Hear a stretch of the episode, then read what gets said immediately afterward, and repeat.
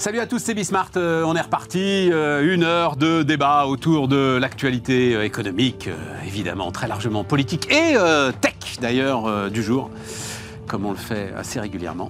Voilà, environnemental aussi. Bref, sommaire riche et chargé, on y va.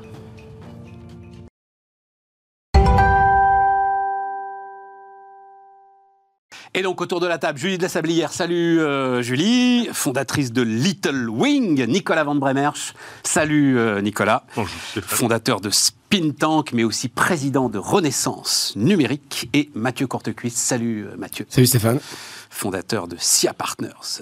alors, comme je le fais assez régulièrement, hein, je vous précise qu'on enregistre là à l'heure pendant laquelle Emmanuel Macron est en train de parler. Donc au moment où euh, vous regarderez ou vous écouterez euh, cette émission, vous en saurez plus que nous sur ce qu'a dit le président. Et en même temps, moi j'ai fait mes devoirs ce matin, j'ai écouté l'ensemble de ceux qui sont censés savoir, les éditorialistes, tout ça, machin, etc.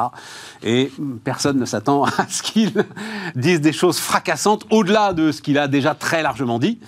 Euh, pas de référendum, euh, pas de changement de Premier ministre, et euh, cette phrase intéressante, hein, j'en avais débattu autour de cette table, la foule n'est pas légitime par rapport aux représentants du peuple. Elle est intéressante, cette phrase. Je ne sais pas si vous avez un avis là-dessus. Nicolas, tu as un avis sur l'utilisation du 49.3 qui reste totalement légitime. On rappelait hier ce que je l'ai appris, j'avais oublié moi cette histoire que Rocard fait passer la CSG, qui est quand même un socle euh, aujourd'hui du financement de l'État, mais enfin de la sécurité sociale, pardon, on va dire des finances publiques, un socle sans doute le plus important avec la TVA. Voilà, c'est aujourd'hui les deux plus importants euh, impôts de l'État.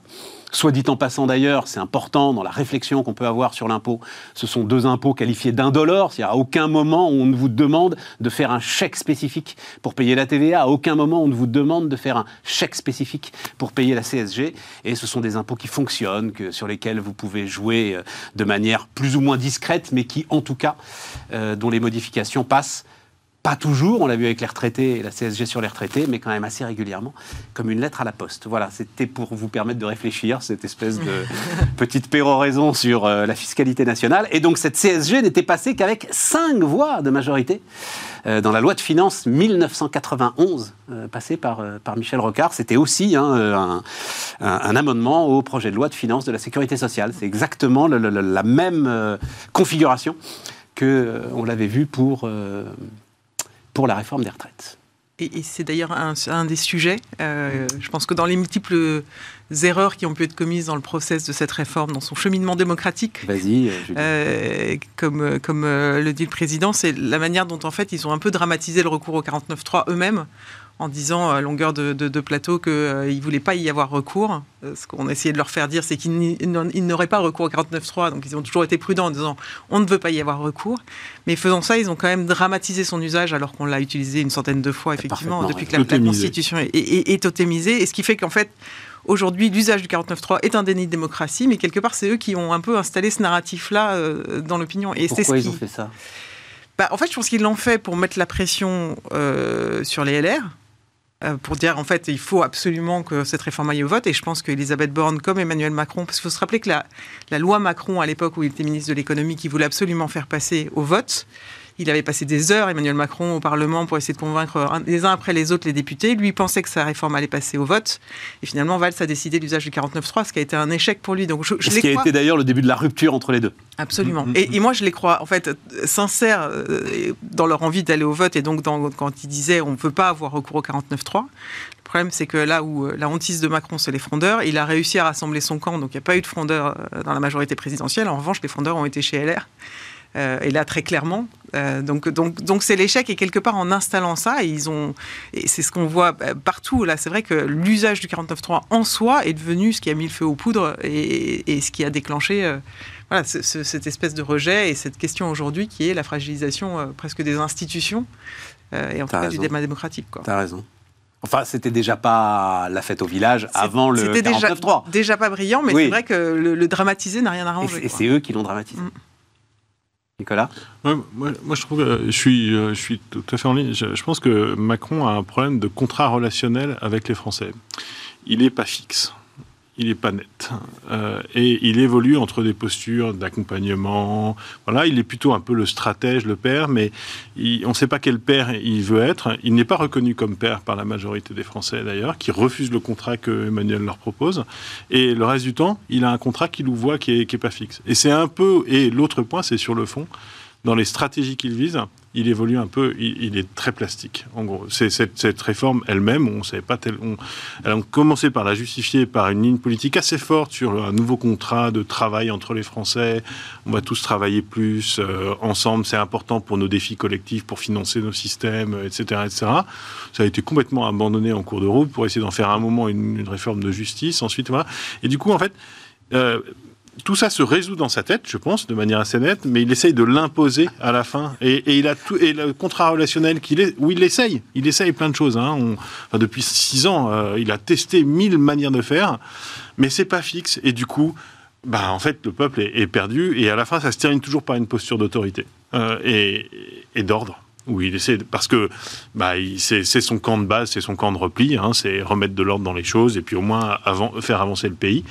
Et alors, euh, d'un certain point de vue, euh, ça peut marcher, mais ça brutalise à chaque fois et du coup, ça, ça crispe de plus en plus, ça recrée de la colère. Euh, et là, cet épisode-là, c'est un, un, peu symptomatique de cette méthode et qui l'emmène dans une impasse un peu difficile parce que là, il va y avoir un refus. Et je pense qu'on ne va pas avoir des émeutes, etc. Cette victoire à la Pyrrhus, un peu, un peu molle, mais qui ramène encore de plus en plus euh, une structuration. Sur le, sur le calme. Hmm. Sur le calme populaire, ça, enfin, c'est un peu comme l'inflation. Oui, oui, c'est difficile à anticiper. Surtout pas parier quoi que ce soit là-dessus. Mais, euh, mais je, suis, je, suis, je, suis, je suis à fond d'accord. Ce qui est dommage, parce qu'il y avait une cohérence. Julie, tu étais là, toi, au début du truc. Euh, pour moi, cette phrase qu'on lui a reprochée 100 fois, et qui est pour moi, c'est son manifeste, c'est traverser la rue, vous aurez du boulot. Euh, c'est son manifeste, c'est l'action individuelle, c'est donner à chacun euh, la chance de pouvoir traverser la rue, de pouvoir se réaliser, de libérer toutes les énergies, etc. C'était une cohérence. Et euh, elle s'est perdue. Non, mais en fait, on est, c'est intéressant parce que effectivement, j'étais un, un, peu là au début. Et en fait, dans ce, dans ce logiciel macronien, c'est effectivement l'idée que tout individu à qui on donne des capacités de se développer et de, et de, et de franchir la rue et de, et de s'épanouir dans, un, dans ce qui est l'épanouissement selon Emmanuel Macron, hein, euh, va s'en servir et, et va l'utiliser. Sauf qu'on est en France où, en fait, tu donnes ce récit-là euh, aux États-Unis, c'est déjà le récit euh, national quelque part. Et, là où nous, on a un récit très très fort sur l'égalité, et quelque part, euh, tout le logiciel macronien se fracasse à cette réalité. Gens de pays qui disent, mais en fait, nous, c'était mieux avant, quoi. Donc, nous, on veut préserver ce qu'on a. En gros, et pas forcément acheter ton histoire de dépassement, etc. D'où il, fonctionne très bien auprès de certaines catégories de la population, mais il y a un rejet assez massif d'une autre catégorie qui y a en fait toujours eu hein, depuis le début, et par rapport à ce qu'il incarne et ce qu'il représente, et à ce discours-là, où en fait, j'en achète pas son, son récit euh, de, de l'épanouissement et du, du, quelque part du dépassement de soi que, que lui, c'est comme ça qu'il voit la vie quelque part. Donc, euh, donc c'est vrai que ça, ça, reste une, ligne de fracture euh, très forte. Quoi. Et c'est sur l'égalité que ça se. Tu as raison. C'est sur l'égalité qu'à un moment tu as du mal à concilier, ou enfin tu essayes de concilier et tu n'y arrives plus. Oui, exactement. Mathieu non, parce que Mathieu me disait, il s'en fout complètement de cette bah, histoire. c'est pour ça que je te laissais un peu à l'écart. Euh, non, mais moi, j'ai envie de dire euh, tout, ça pour ça, parce qu'en fait, c'est une, réforme pour presque rien. Et euh, en réalité, ça pose deux questions, parce qu'en fait, les régimes de retraite français plombent la compétitivité du coût du travail en France. Donc c'est une réalité, tous les benchmarks le, le démontrent. Et donc la question est absolument pas résolue. Donc ça, c'est le premier point. Et donc, euh, et le deuxième point, c'est qu'on rentre dans un contexte inflationniste avec des taux d'intérêt qui sont revisités et que, en fait, la dégradation euh, inexorable des, des, finances publiques vont nous amener à repenser à nouveau une réforme des retraites à un moment donné. Parce que cette réforme n'est ni, faite ni à faire. Et donc, euh, comment on va le faire dans ce marasme général? Enfin, Je ne sais pas pour la prochaine élection présidentielle s'il y aura quelqu'un qui sera capable de dire il faut refaire une nouvelle réforme dans le prochain quinquennat. Enfin, il sera obligé. Bah, il me semble qu'il sera obligé, mais dans le contexte euh, après, il peut le faire. est aujourd'hui. Il peut le faire de manière plus habile. C'est vrai que quand tu regardes après, quand tu décortiques le truc, tu te dis à un moment, tu laisses hmm. tomber les 64 ans, quoi. en fait, fondamentalement, sur les équilibres financiers que tu veux retrouver, t'accélères la réforme Touraine, laisse tomber les 64 ans, euh, ça va le faire. Bah, et à un moment, on se retrouve, c'est exactement ce que disait Nicolas, avec un gars qui, ça lui échappe et donc posture d'autorité. Voilà, mais donc du coup, il va falloir remettre euh, sur le tapis euh, à un moment donné euh, la question des retraites, là où on aurait pu espérer la résoudre au moins pour une dizaine d'années, le Ouais. temps de voir comment le marché du travail fonctionne, comment l'espérance de vie évolue, etc. Et là, bon, c'est quand même, ça va être très très compliqué pour pour un prochain candidat d'une, on va dire, du parti de la raison. Euh, de revenir euh, sur, euh, sur un sujet comme celui-là, parce qu'à mon avis, c'est cramé pour un certain nombre d'années. Et si c'était un sujet, en fait, pour regagner la crédibilité de la parole de la France vis-à-vis de ses créanciers, etc., il y a cet article intéressant des Échos hier qui montrait que l'accueil a été quand même relativement nuancé des agences de notation et de parce qu'effectivement on voit bien qu'il a planté un drapeau quelque part sur son volontarisme et son envie de réformer mais que enfin, tous les observateurs voient bien aussi que ça entame sa capacité à poursuivre cette dynamique de réforme dans la durée quoi. Bah, il fait la une de Wall Street Journal quasiment tous les jours. Ouais. Donc euh, là, même, il, il était encore aujourd'hui. Ah tiens, on euh, peut peut-être récupérer, je le dis juste euh, à la régie, je ne sais pas si elle l'a mis de côté, on pourra peut-être pas la récupérer, mais l'image que brandit une manifestante qui était à la une du Wall Street Journal au milieu de la semaine dernière, où euh, elle lui met une perruque de Thatcher.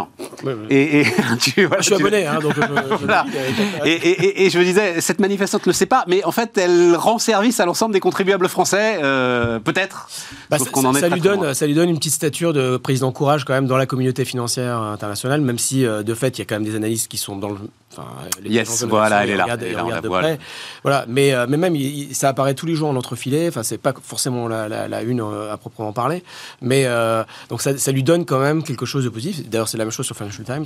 Donc euh, voilà, mais bon, c'est pas eux qui sont dans la rue aujourd'hui, évidemment, mais ça lui donne quand même un peu de crédit international dans la capacité à Je suis toujours. pas sûr, hein, avancer. Mais moi, à titre Je suis personnel, pas sûr, les gars, ils, ils regardent quand même un tout petit peu, même si il faut pas. euh, euh, euh, comment dire Il il faut pas euh, penser que euh, ceux qui aujourd'hui achètent la dette française ou même la note d'ailleurs hein, dans les agences de notation sont des experts de nos finances publiques. Absolument pas. Moi, il se trouve que euh, il y a quelques années, euh, j'en ai rencontré un. Je suis tombé de haut sur en fait sa relative méconnaissance euh, du dossier vu la complexité du dossier. Donc, mais il voit bien que c'est une réformette, ça, je pense ouais. qu'il le voit, et il voit la difficulté à... euh, là, il regarde surtout les poubelles. Dans la- il regarde surtout euh, aux États-Unis, il y a surtout de poubelles dans les rues de Paris, et il y a les des touristes qui repartent et Ah, qui ça. annulent leur voyage pour venir. C'est surtout ça qui, euh, qui apparaît en premier.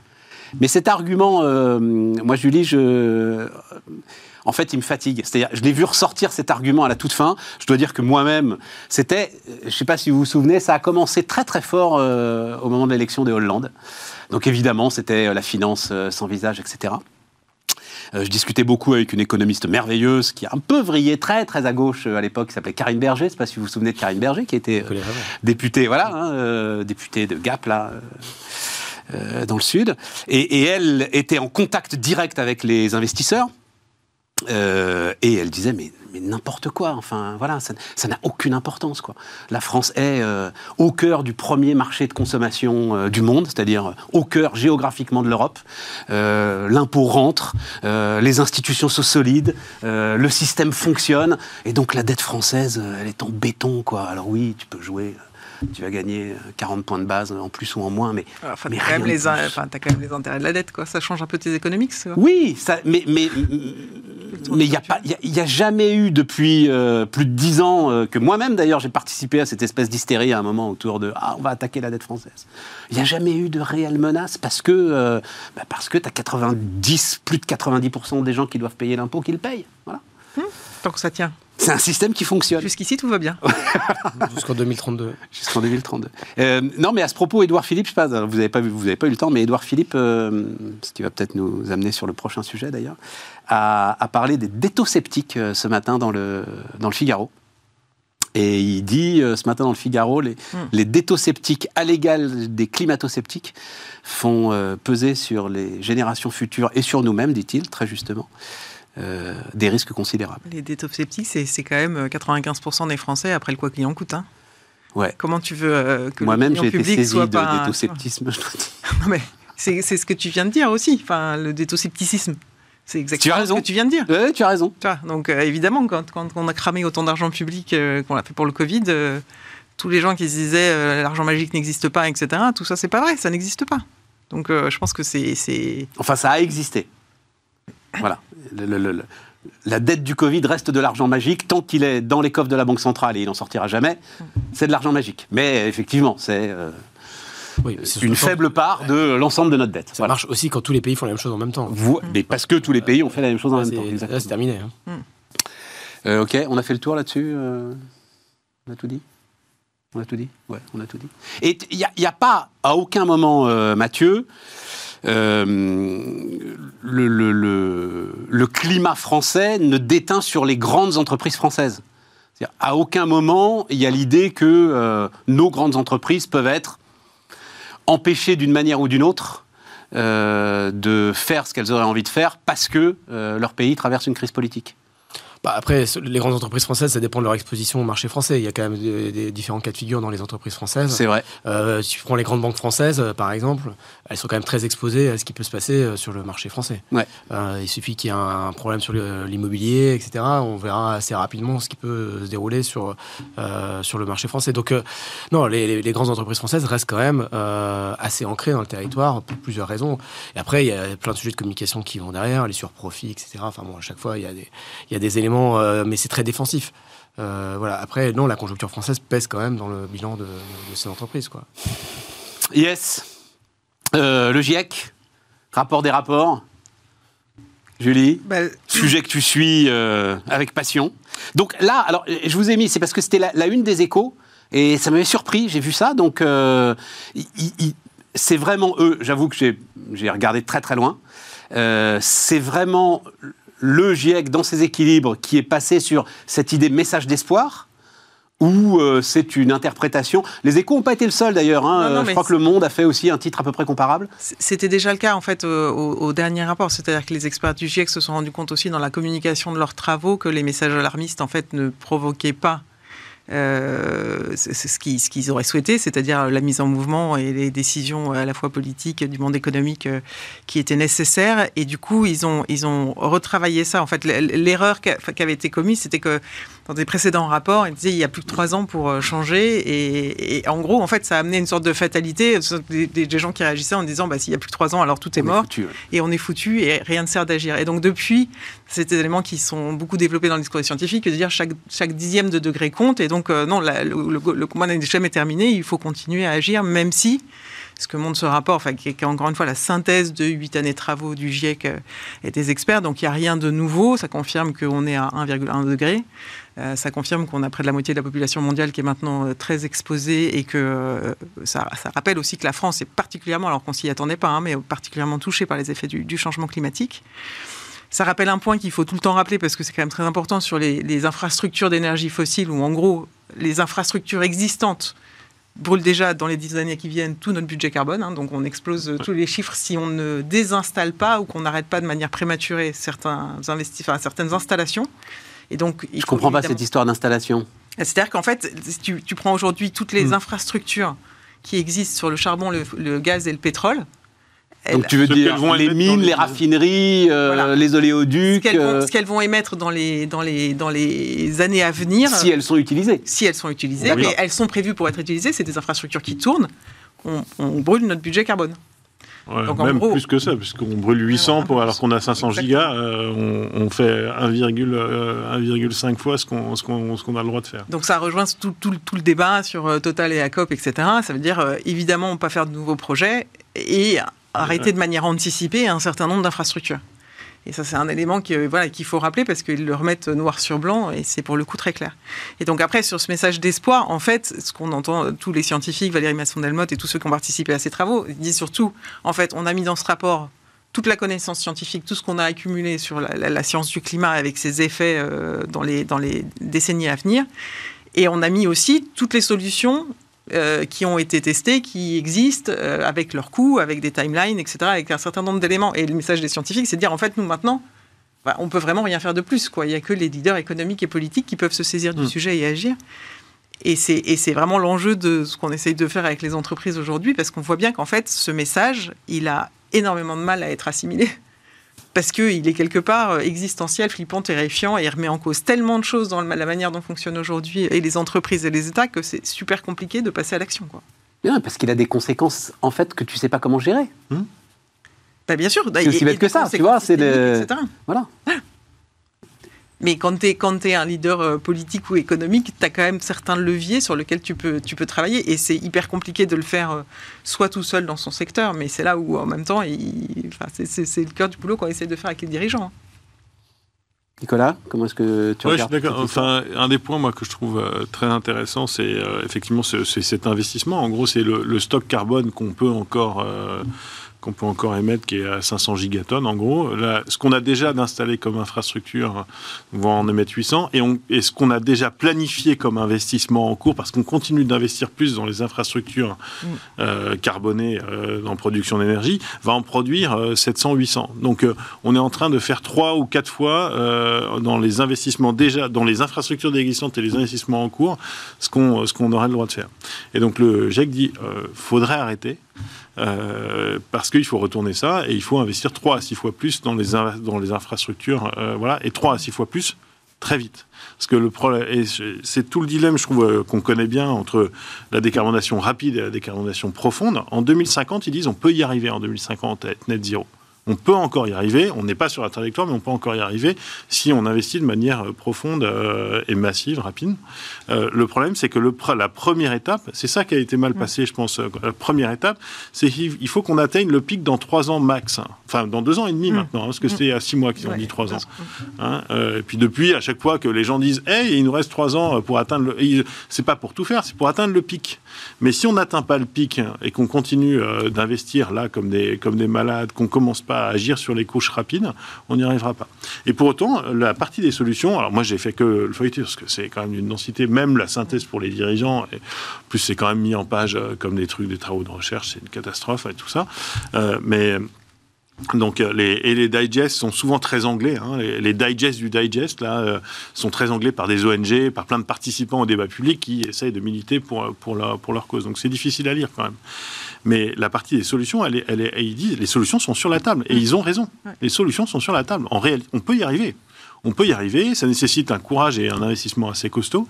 Et c'est une certaine rationalité, parce que moi, je trouve qu'investir dans des infrastructures euh, pétrolières qui vont s'amortir sur 40 ou 50 ans, dans le contexte dans lequel on est, c'est quand même le générateur, c'est le producteur d'une incertitude, c'est bad investment. Quoi. Alors, à court terme, je vois bien, euh, mais enfin, à, à- à long terme, c'est vraiment bad investment. Et les fonds sont d'accord. Hein, ils disent à très long terme, vous êtes complètement tarés, arrêtez de faire ça. Euh, enfin, pas tous, malheureusement. Non, mais tout le monde est d'accord sur le, comme tu dis, Voilà, sur le sur le- à très long terme. La question, c'est, Pouyanné en a parlé ouais. hier devant ses investisseurs. La question, c'est euh, à quel moment est-ce qu'effectivement. Pouyanné, c'est la première fois, je crois, qu'il dit euh, OK, euh, là, on va vers un plateau, et ensuite, ça va décroître.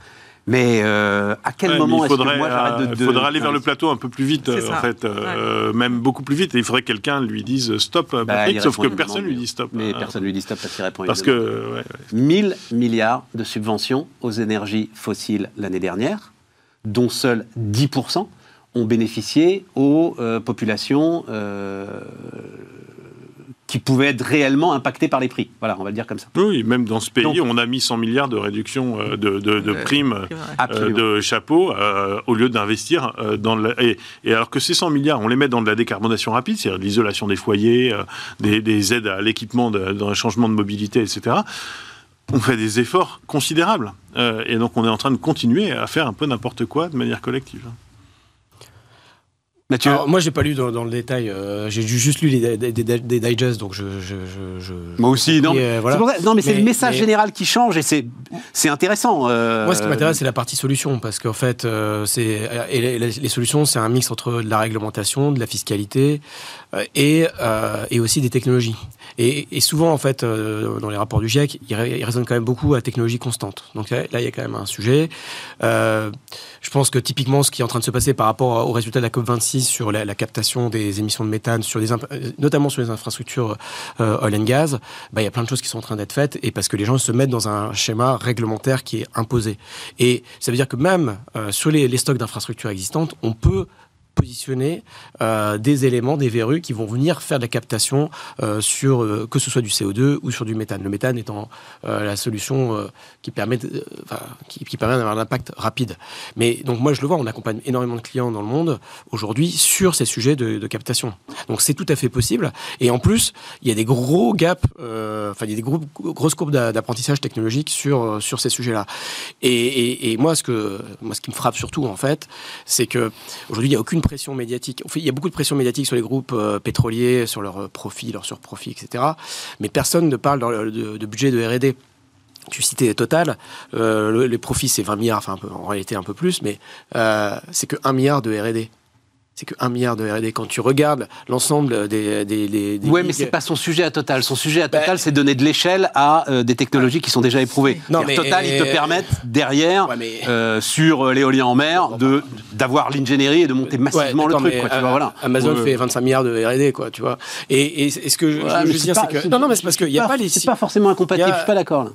Les, les budgets de R&D, tu prends l'ensemble. euh, nous, on est en train de faire une étude là-dessus sur que ce soit les utilities ou sur le, le secteur euh, pétrolier. Ouais. Les budgets de R&D sont faméliques. Sont faméliques. Parce qu'aujourd'hui, il n'y a pas d'incitation, il n'y a pas de prix au CO2. On n'a toujours pas euh, cette incitation-là. On a, il y a, la DARPA vient juste de déclarer l'année dernière Donc ça, c'est les Américains. Les, les Américains, pour l'innovation de rupture, que le changement climatique, les technologies qui accompagnaient devenaient priorité numéro 2, mais ça date que de l'été dernier. C'est-à-dire que quand même, on voit euh, dans le- la, la prise de conscience politique, la traduction euh, sur ça, c'est quand même extrêmement lent. Et moi, à titre personnel, je pense qu'il y a évidemment énormément de champs technologiques qui sont aujourd'hui euh, possibles et qui ne sont pas du tout explorés, que ce soit pour améliorer les infrastructures existantes et pour aussi travailler évidemment sur Oui, mais Mathieu, des regarde, je, je, je- je le racontais la semaine dernière. Je travaille avec euh, une vingtaine de directeurs RSE de grosses boîtes. Les gars te disent, mais euh, notre problème aujourd'hui, c'est quoi la réglementation dans deux ans? C'est-à-dire, tu, vas lancer des programmes de recherche-développement, euh, tu vas euh, lancer des initiatives euh, appuyées par exemple sur le nucléaire, et, mais, mais comment sera traité mon investissement dans deux ans? Aujourd'hui en Europe, j'en sais rien. Et donc, tu as peut-être effectivement un espoir du côté des États-Unis parce que ces mêmes directeurs disent on est bien obligé de reconnaître que les Américains, eux, alors c'est maintenant tous azimuts. Dès que ça décarbone et dès que c'est sur le territoire américain, euh, allez-y. Euh, vous avez des crédits d'impôt, allez-y, c'est parti, etc. Et tout. Donc, sans doute, tu auras là un appel d'air. Mais euh, en Europe, tu te rends bien compte qu'on est encore dans des, dans des, des, des débats jésuitiques sur savoir quelle est la bonne énergie, quelle énergie. Tu as quand même quatre couleurs pour l'hydrogène. Mais mais c'est quoi cette histoire? Je comprends hein, euh, l'histoire euh, vert, rouge, jaune, bleu. Enfin, mais mais c'est compliqué d'investir dans ces conditions-là. Tu l'as Ah bah dit. oui, oui, c'est ce, est que- d'accord. c'est ce ce que je dis en fait, c'est que Ouais, euh, tu n'as pas les, les signaux euh, d'accompagnement pour, in- enfin, pour inciter les entreprises à, à passer dans ce, cap-là. Et c'est pour ça que je citais le budget de R&D de Total, qui Ouais. de fait est quand même euh, pas euh, énorme par rapport à la taille de la boîte. Et euh, enfin, dans les, les boîtes qui font de l'invention de rupture, euh, dans la pharma ou, ou euh, dans la tech, c'est des budgets, c'est c'est des budgets à deux chiffres rapportés au chiffre d'affaires. Dans, dans l'énergie, c'est peanuts. C'est peanuts. C'est euh, sur 160, 170 milliards de chiffre d'affaires, c'est 1 milliard. Je veux dire, il faut quand même regarder. Et encore dedans, il y a des Mais qui sont pas vraiment est-ce que c'est de ça dont tu as besoin ou est-ce que bah, c'est pense- d'énormes capex pour mettre des éoliennes en Bah, mer évidemment. partout quoi, tu Alors- vois? Les, les, les, les, technologies matures pour décarboner massivement, Oui. elles sont là quand même, on Ouais, les elles connaît, elles. Bah, existent. c'est- tu vois. les éoliennes en mer, enfin nous on travaille dessus par exemple en Écosse. euh, euh, si tu veux, aujourd'hui il y a une polarisation des vents qui se font avec, euh, qui se fait avec euh, le changement climatique. C'est-à-dire que les, les vents, soit il y en a plus, soit il y a des tempêtes. Ouais, c'est vrai y qu'il a y a plus de vent la crise modéré. du vent, ouais. Donc l'Écosse qui a tout misé, une, misé- une grande partie sur les éoliennes offshore, bah, ils sont vraiment dans le pétrin. Donc euh, ce qui est intéressant, c'est que tu anticipes un peu, tu fais un peu de modélisation climatique, c'est plutôt le solaire quand même, parce qu'on sait quand même. Bon, que- mais peu importe, Ouais. j'ai dit les éoliennes en Oui. mer, mais peu importe, Ah oui, mais même bon, le solaire. euh, Ouais, mais là, là, tu touches à un autre problème, c'est qu'en fait, le, le problème, c'est que les politiques, ils essayent de s'exprimer sur les technologies, euh, alors qu'ils devraient se positionner sur les objectifs, quoi. T'as raison. Et euh, Comme pour et- les moteurs, comme pour les moteurs automobiles. bah, j'allais, j'allais venir là-dessus, c'est-à-dire qu'en fait, alors évidemment, il faut de l'infrastructure qui accompagne, mais euh, qu'est-ce qu'ils y connaissent, quoi? Et par exemple, quand on a eu les trois vaccins Covid, enfin trois technologies de vaccins Covid, est-ce qu'ils se sont positionnés sur c'est quoi la meilleure technologie? Parce qu'en fait, là, ils étaient conscients de leur euh, incapacité mentale à, à comprendre le sujet. Mais là, on ne sait pas pourquoi ils se positionnent sur les, les technologies, que ce soit sur les, vé- les vé- les véhicules thermiques ou, euh, ou, euh, ou sur c'est mieux du nucléaire ou c'est mieux de l'éolien, etc. Il, il- il faut qu'ils se positionnent sur des objectifs. Et bah, le prix du CO2. Là ils, là, ils sont légitimes pour se positionner. Mais après, le reste, bah, il faut, faut laisser vivre euh, les écosystèmes pour qu'eux prennent les choses en main. Mais il faut des signaux qui ne sont pas aujourd'hui en place. Yes. Ouais, L'audition de, de Sarkozy et Hollande euh, sur la commission nucléaire la semaine dernière était assez géniale pour ça. Je sais pas si vous avez regardé, Bah, Sar- notamment celle de Sarkozy, nous a c'était fait du génial. bruit de finesse incroyable. Ah ouais, c'était c'était un sketch, mais vraiment, il avait un avis surtout euh, de, de, de comptoir sur bah alors dans telle technologie dans l'énergie, elle est bien, elle est pas bien, il faut faire ci, il faut faire ça.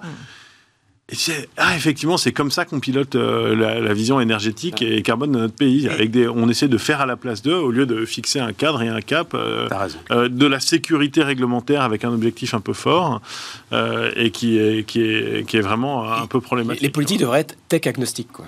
Ça, et, et on vivrait Ouais, c'est ça, On- exactement. Après, c'est devrait- pas complètement, ouais, en tout cas, ou en tout cas agir autour, quoi. Mais euh, Ah, voilà, c'est pas se euh, substituer euh, voilà. symboliquement à- aux, aux sa- aux sachants, à ceux qui font.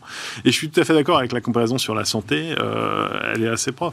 Elle est assez proche. On a des, des, Oui, c'est un- des- c'est un- des politiques qui euh, qui nous disent qu'ils font des, des décisions euh, fondées sur la science, etc. Mais dans l'énergie, c'est n'importe quoi.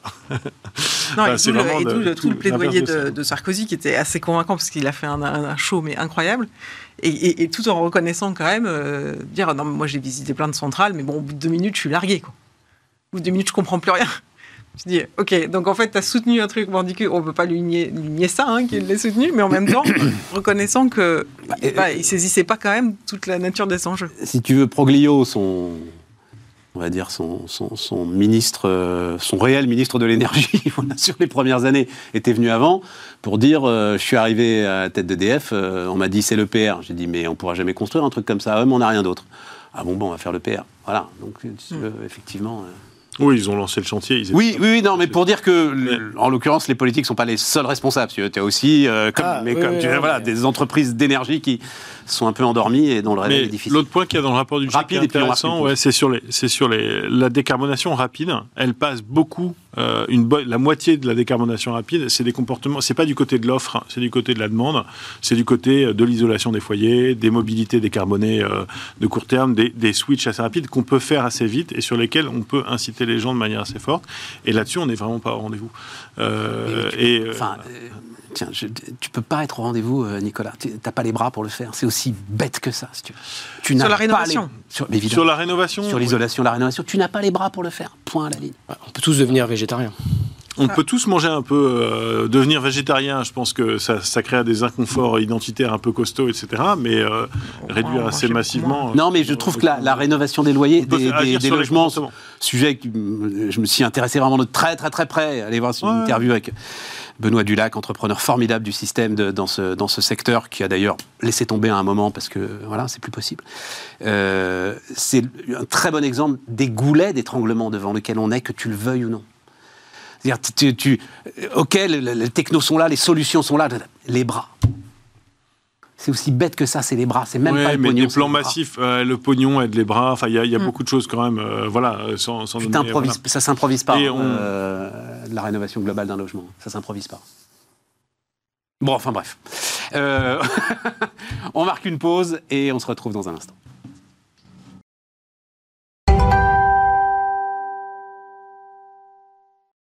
Donc, euh, on repart. euh, nouvelle de la tech Ouais, nouvelle de la tech. Donc GPT-4 ou GPT-4, nouveau choc GPT-4, oui. euh, Mathieu? Bon, ça, oui, on continue dans, dans- dans le chemin, c'est-à-dire que là, on, on ajoute euh, texte, euh, l'image, on va bientôt travailler sur la vidéo, donc tout ça est en train de se faire euh, proprement. On commence à voir se dessiner aussi les offres commerciales qui, qui vont accompagner tout ça, donc on reste bien dans, le, dans les purs de ce qui a été engagé depuis quelques mois. Et moi, ce que je vois, c'est du côté des entreprises, et on commence à avoir, nous, déjà pas mal de projets en termes d'adoption, et c'est ça qui est vraiment intéressant, parce que finalement, le combat de, de qui sera le... euh, le vainqueur à la fin. D'abord, il n'y aura pas de monopole sur ces technos-là. Oui, ça tu nous le dis depuis le début. Hein. oui, parce que Euh, Google, ne Meta laissera- sont pas en voilà. retard, simplement ils ont plus de responsabilités juridiques. Ex- Exactement, et, et, euh, et ce serait, ce serait très bien, donc ça va, ça, ça va accélérer finalement le processus d'innovation. Ce qui est vraiment intéressant, c'est l'adoption pour moi, et, et ce que doivent faire les entreprises pour pouvoir s'en servir de façon intelligente. Oui, mais alors, Mathieu, quand on a commencé à débattre ensemble, tu m'as dit, il faut un chief metaverse officer dans les boîtes. Mm, mm. Maintenant, il faut un chief GPT dans les boîtes.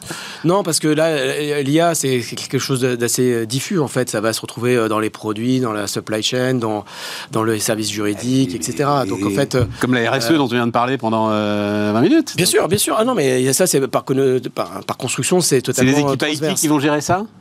Euh, non, alors parce que l'équipe data. Alors d'abord, c'est quand même les équipes les plus impactées parce qu'en fait, les, gains de productivité euh, entre 5 et 10 euh, selon les langages informatiques, c'est quand même le point le plus important de ce qui est en train de se passer. Parce que ça, c'est un impact général et c'est ce qui va nous permettre de rendre à coût accessible la construction de l'internet 3D et l'internet biométrique, quoi, ce qui ce qui est en train de se construire.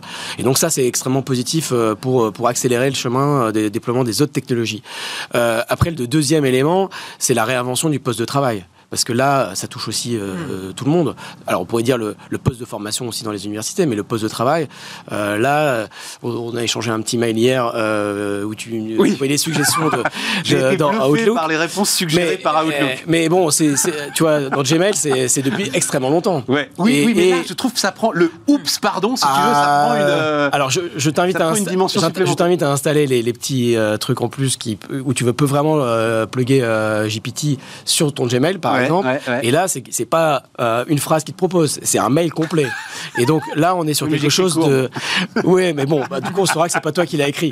Mais, mais euh, voilà. Et donc, donc ça, c'est extrêmement intéressant parce que vous avez peut-être vu la fonctionnalité qui était déployée dans Teams déjà, qui fait les synthèses automatiques euh, Des, des, réunions. Et évidemment, là, quand tu vas commencer à démarrer un PowerPoint, il va te, il va te faire à l'avance tes slides avant même que tu les aies pensés, que tu vas commencer à écrire, il va te les, il va te les dérouler. Donc, toutes ces fonctionnalités d'autosuggestion, etc., vont, vont prendre un essor considérable et extrêmement rapide pour le coup. Et ça, c'est vraiment quelque chose de transverse. Après, bah voilà, il y a plein de choses qui vont se faire dans, euh, dans voilà, nous on travaille avec un, grand opérateur français euh, qui gère des syndics.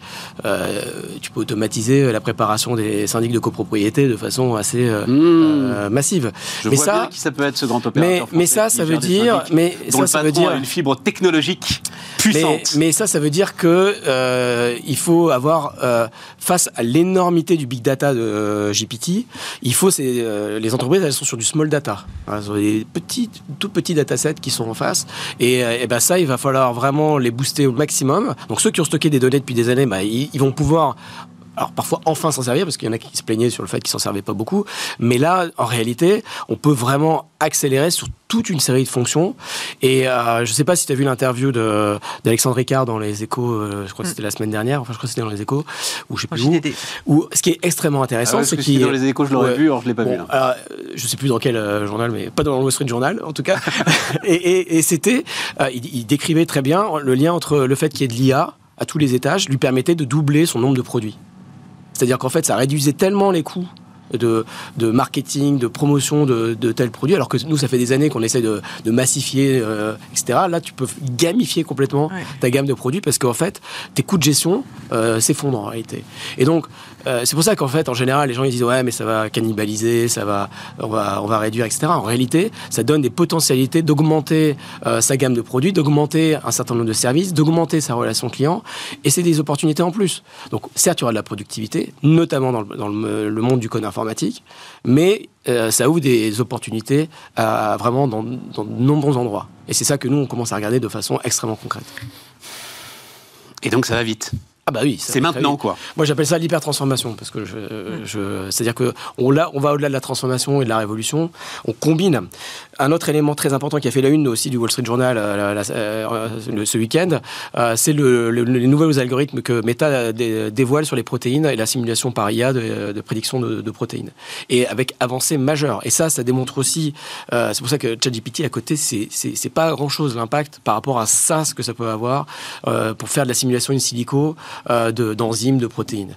Et là, on est sur quelque chose, donc on, on peut ne pas imaginer que c'est Meta qui fait ça. Mais en réalité, ils sont à fond sur ce vertical biologique. Euh, Mais et... c'est euh, euh, agricole alors ah non, non, protéines de, de, Protéines de synthèse Ouais, protéines de synthèse. D'accord. Et c'est de la simulation pour mieux sélectionner les protéines qui vont fonctionner. Et là, ils, il y avait déjà une bibliothèque qui existait, et là, ils ont multiplié par 4 la, rapidité de traitement. Donc, au lieu de prendre des années, tu es sur des quelques heures. Et, donc ça, et c'est mis en service, bon pour les, professionnels en tout cas, c'est mis à disposition, etc. Et donc on voit tous les jours en fait des innovations de, de ce genre-là. Donc faut se méfier des hype cycles. Hein. C'est-à-dire que, tu vois, c'est pareil sur le métavers, c'est pareil sur l'IA. L'année dernière, l'IA, plus personne n'en parlait. Enfin, c'était devenu. Euh, on disait à, longueur d'interview que les dirigeants étaient déçus, etc. Euh, en fait, euh, non, c'est juste que c'est. Bah, voilà, il y a, y a, des cycles à l'intérieur du cycle.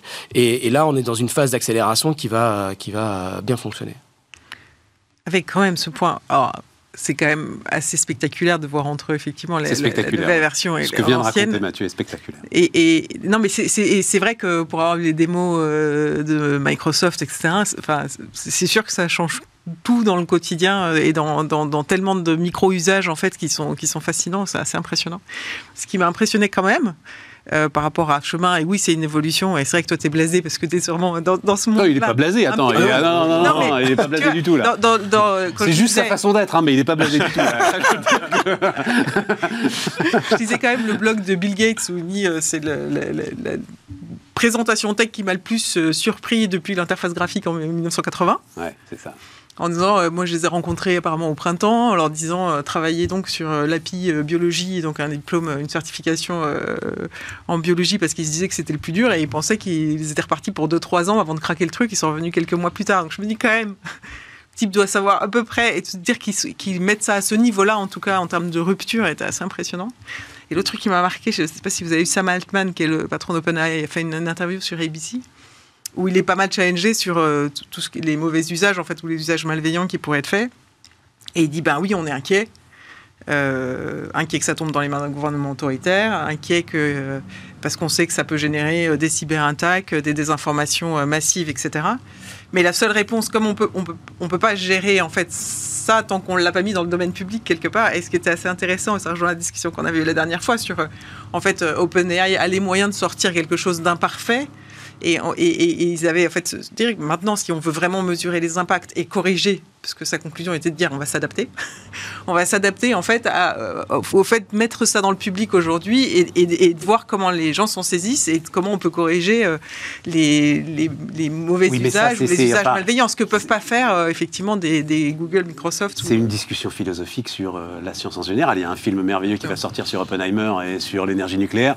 C'est la même chose. Enfin, même la roue euh, sert euh, aujourd'hui à faire avancer des chars ah d'assaut. Ah oui, t'as, sentiment c'est, la vie de ça, c'est la vie de l'innovation. En, euh. les écoutant, c'est vrai que tu as ce, sentiment que cette innovation un peu leur, leur brûler les doigts et qu'il était temps que voilà qu'ils puissent partager. Le, ah oui, je comprends. Et mettre ça dans le domaine public en se disant après on, corrigera, mais en fait les seuls moyens qu'on a pour pour tester le modèle et tout ce qui peut apporter de bénéfique et, de dangereux, c'est de, de, commencer à en voir les premiers usages et de pouvoir essayer de, de les corriger le plus vite possible. Quoi. Mais ouais, je, suis d'accord, mais c'est un des sujets qui justement pour moi pose question vachement sur OpenAI et sur la manière dont c'est gouverné. C'était fonctionné de manière, ça s'appelle OpenAI parce que c'était fonctionné, ça fonctionnait de manière extrêmement ouverte, mm. dans une logique de transparence, et ils ont changé dans leur accélération, dans leur gouvernance, et, et euh, et un des bénéfices justement de, cette démarche-là, c'était je vais mettre dans, je vais me rentrer en public, en accountability, euh, je vais rendre ça disponible parce qu'on va aller triturer ça. Et en même temps, j'ai besoin aussi de, de, plein d'entraînements divers, etc. Parce que dans le modèle d'apprentissage de ChatGPT et GPT 3, 3.5 et 4 et ça, il y a cette logique justement qu'il se nourrit de son apprentissage par, par le, comportement, ce qu'on lui demande et les interactions qu'il fait. Et donc il a besoin de, de, masse, mais il a perdu sa transparence euh, là récemment dans son accès et fondamentalement, euh, il, fait porter des risques dans son modèle même de gouvernance. C'est-à-dire qu'il y a une opacité et une course à l'échalote et une accélération qui renforce l'opacité, qui réduit la gouvernance derrière, le accountability et, la capacité d'avoir une IA responsable.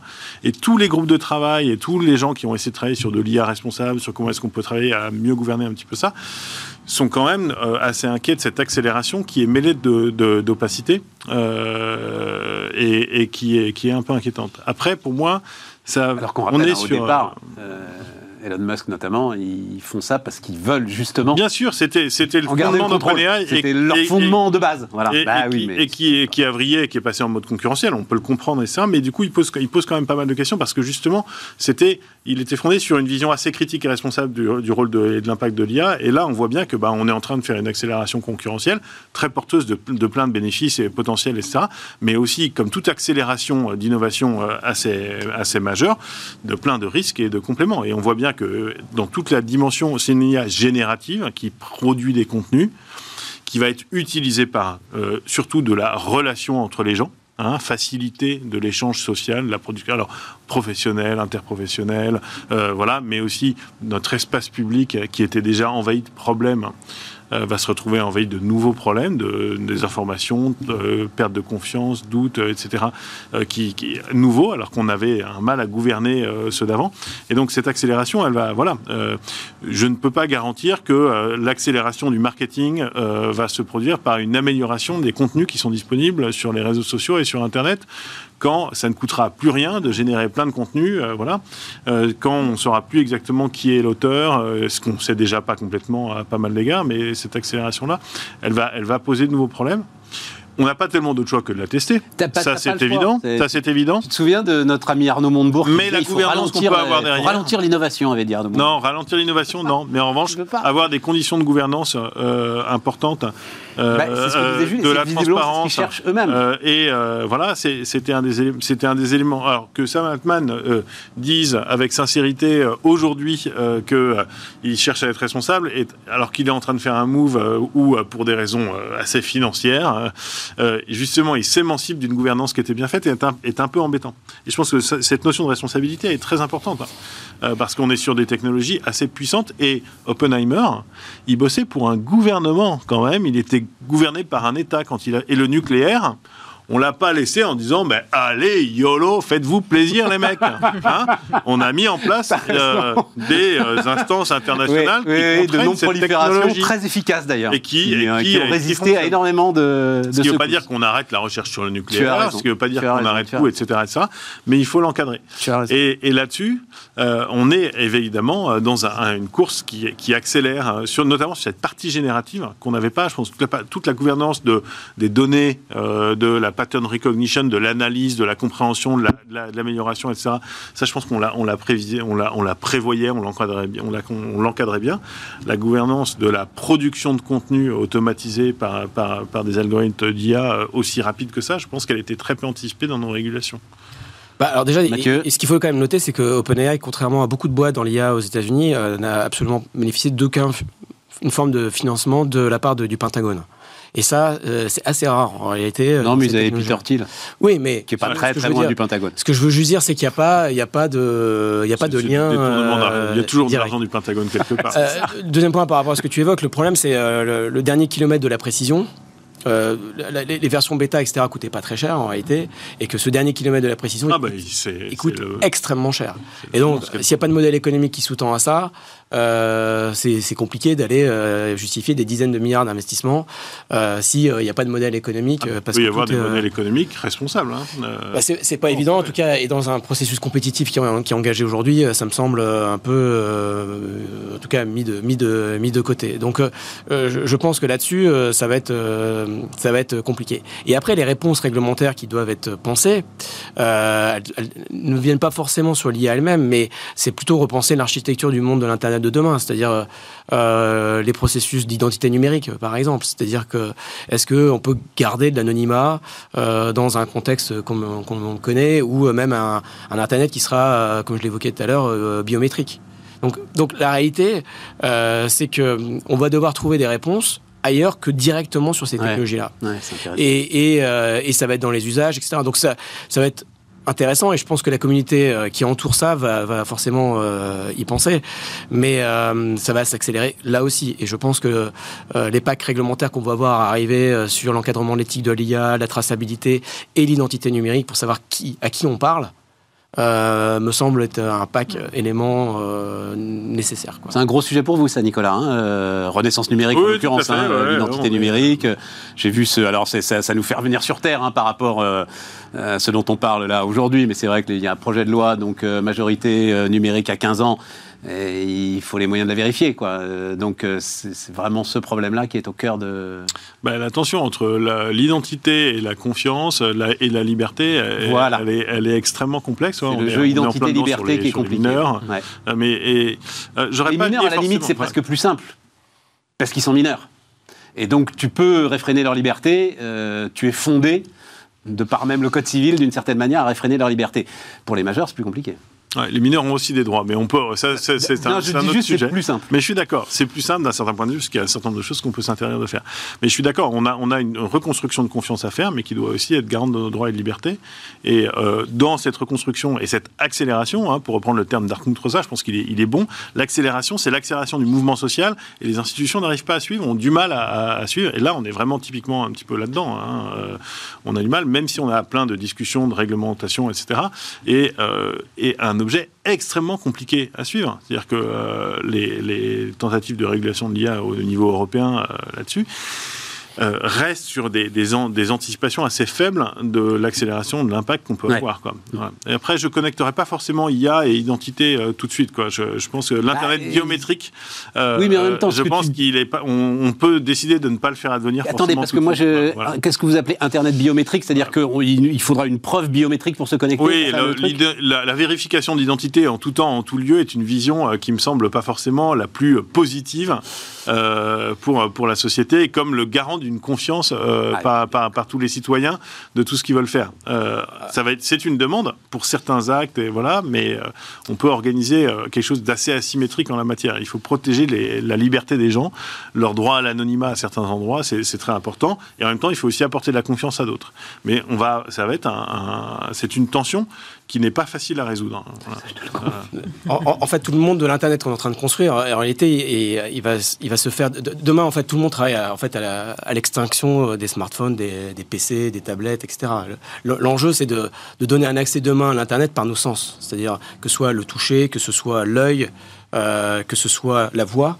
euh, ce sont les canaux d'accès de demain à l'internet. Euh, donc on, on va essayer de retravailler autrement la- cet accès-là. Et donc évidemment, euh, c'est complètement lié aux personnes. Amazon met 10 milliards par an sur, enfin crame 10 milliards par an sur euh, ces enceintes connectées parce que son enjeu c'est l'accès à l'internet par la voix. Meta, Medi, qui, crame. soit dit en passant, je ne sais pas si vous avez fait le test, mais prend un coup de vieux par rapport à GPT, justement. C'est-à-dire les questions que tu peux poser euh, Ah oui, à ton enceinte connectée, à Alexa, etc. alors, Oui, mais ça va oui, s'intégrer, Oui, oui, oui, euh, mais là, voilà. là, en, en l'occurrence, tu prends la Euh, mesure de l'accélération du truc. c'est- eh bien, C'est terrible. Et C'est évident que voilà, là, là, l'enjeu c'est de mettre un GPT dans, dans ton Alexa. Exactement. et, et qui sera connecté à Twitch, puisqu'ils ont aussi Twitch. Euh, donc, euh, donc voilà, et, et en fait, Meta crame 10 milliards sur l'œil. Hein, le, le métaverse, en réalité, c'est l'œil. Et, donc, euh, parce que l'obsession de Meta aujourd'hui, c'est de donner un accès à l'Internet par l'œil. Alors, moi, je veux bien qu'on se dise, euh, l'identité numérique, ça peut être un véhicule juridique et tout ce qu'on veut, mais en réalité, à la fin, si on accède euh, à Internet que par un élément biométrique, évidemment que ça va être connecté d'une façon ou d'une autre à l'individu. Euh, on l'a aujourd'hui avec les, les téléphones, hein, je veux dire euh, très concrètement, euh, c'est bourré maintenant d'apps biométriques. Et donc c'est ce monde-là qui est en train de se préparer. Alors il y a, évidemment, il y a des gens qui ont plus ou moins intérêt à ce que ça s'accélère, mais euh, parce qu'il y a des gens qui ont des rentes aujourd'hui qui sont installées et qui n'ont pas forcément envie de les voir euh, s'évaporer. Mais ça va être une demande. Et on peut, moi, je, je fais le pari que demain, Apple pourra décider euh, d'une identité numérique tout seul. si à un moment donné les États prennent pas la question en considération. Tout à fait. Et, et comme ils ont décidé de euh, changer les règles publicitaires, enfin, je veux dire, euh, pour eux, c'est dans le même euh, dans le même état d'esprit. Et donc, on est bien dans ce moment-là. Et effectivement, la, la combinatoire, le ca- caractère combinatoire de l'ensemble de ces technologies, on pourrait ra- rajouter aussi les images satellites. hein. Je veux dire, il y a des trucs incroyables qui sont en train de se faire hein, sur l'imagerie satellite. hein. Vous pouvez détecter des gens qui font l'amour dans les sous-sols aujourd'hui. hein. Donc, en fait, euh, donc ça, c'est Non. C'est l'amour. Euh, si, si, si, si, euh, je te le confirme. Donc, donc, donc voilà. Alors, nous, on est dans un sous-sol, là, je sais pas, mais Ah, on est très très profond. en tout cas, il y a beaucoup de travaux. on est très très profond. Mais, mais euh, voilà, donc euh, tout ça va se mettre en place. Donc, l'identité numérique, c'est une question fondamentale et, euh, et c'est, on, doit les- on doit la penser maintenant. hein. Ouais.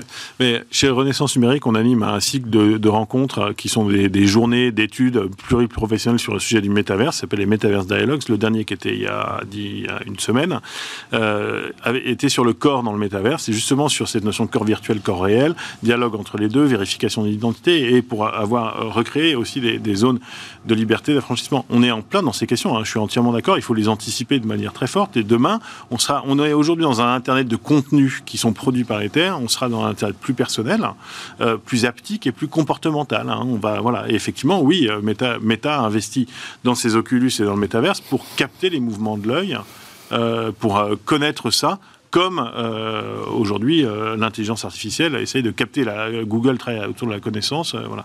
Et les acteurs qui sont Je proches de l'individu les gars, mais je suis. se- capteront pas mal de choses. je- Après, non, non, non, mais c'est passionnant, sujet- mais je suis largué. Je- c'est je pas très demain. Franchement, je n'arrive pas du tout à incarner, en fait. Bah, Euh, dans- dans- dans ma vie, jours, voilà. Mais en Là- même temps, c'est pas la mienne. hein, À la limite, on C'est une accélération Je euh, qui est plus jeune, t'arrives relative. à incarner voilà. dans, dans ta vie ce qu'ils sont en train de raconter. euh, Enfin, je. C'est, c'est... Bah, en fait, ça va aller à cette vitesse-là? Non, mais c'est sûr que ce, ce- ce- cet outil du smartphone est très très très imparfait en fait. Quand on y pense, on se dit mais pourquoi on est obligé de ce truc, on n'arrive peut pas à lire, Ouais, etc. ça. Mais Il va falloir que je fasse une recherche pour regarder, pour rechercher l'allocution de- d'Emmanuel Macron en sortant de ce studio. Ça va prendre du temps, etc. Alors, C'est ça, bon, peut-être- Alors, alors que que, normalement, elle devrait être dans ton oreille, hop, elle devrait être dans ton oreille pendant qu'on Voilà, discute là. exactement. Fais-moi une synthèse bien foutue, euh, ChatGPT, fais-moi une synthèse bien foutue du discours, de ce qui s'est dit dans le discours, et tu pourrais l'avoir. C'est- trop chiant pour son téléphone. voilà, voilà, Ouais. voilà. Et, et pour autant, on vit dans un monde où il y a plein d'objets imparfaits qui n'ont pas été résolus. Je vous rappelle que les avions sont les mêmes aujourd'hui que quand je suis né, c'est-à-dire euh, il y a près de 50 ans. hein. Ils n'ont pas changé, à part un petit peu. dans- ils ont été optimisés, mais leur forme n'a pas quand même. Il y a un peu d'autopilote. Oui, mais leur forme n'a pas changé, le- Et, les euh, fondamentaux. et il y a Les 180 fondamentaux. attaques de cybersécurité il n'est par pas- minute Il n'est pas sûr. Il n'est pas sûr. Oui, non, mais c'est vrai qu'il tombe euh, plus. hein. que euh, comment Il tombe Oui, plus. on a fait même des années à zéro accident. Je me souviens quand. euh, Non, mais quand, il tombe quand plus, mais les 380 fondamentaux de ce que c'est qu'un fuselage, euh, des ailes, Oui, euh, etc., Non, non, n'ont pas raison, bougé. Et alors Comme voiture. l'époque, on vous promettait un avion qui n'allait, qui, Oui, un avion comme la qui voiture. Non, mais disparaîtrait, vrai. individuel, des multiples avions, non, mais sauf qu'il se pilote tout seul, Oui, oui, il se pilote tout seul. Mais, Non, non, c'est incrémental. Mais, les fondamentaux, il y a de l'incrément. Et donc, en fait, sans doute, on va, on va conserver des espèces de briques en plastoc avec du verre dedans pendant. Voilà. Mais en fait, tout l'environnement qui est autour et ce qui est permis, un petit peu, va, va, Bon. va exister. Moi, quand même, alors parce que sinon je la mettrai jamais, mais ça, ça fait une très belle conclusion quand même. Je crois que c'est grâce à toi d'ailleurs que j'ai eu cette info.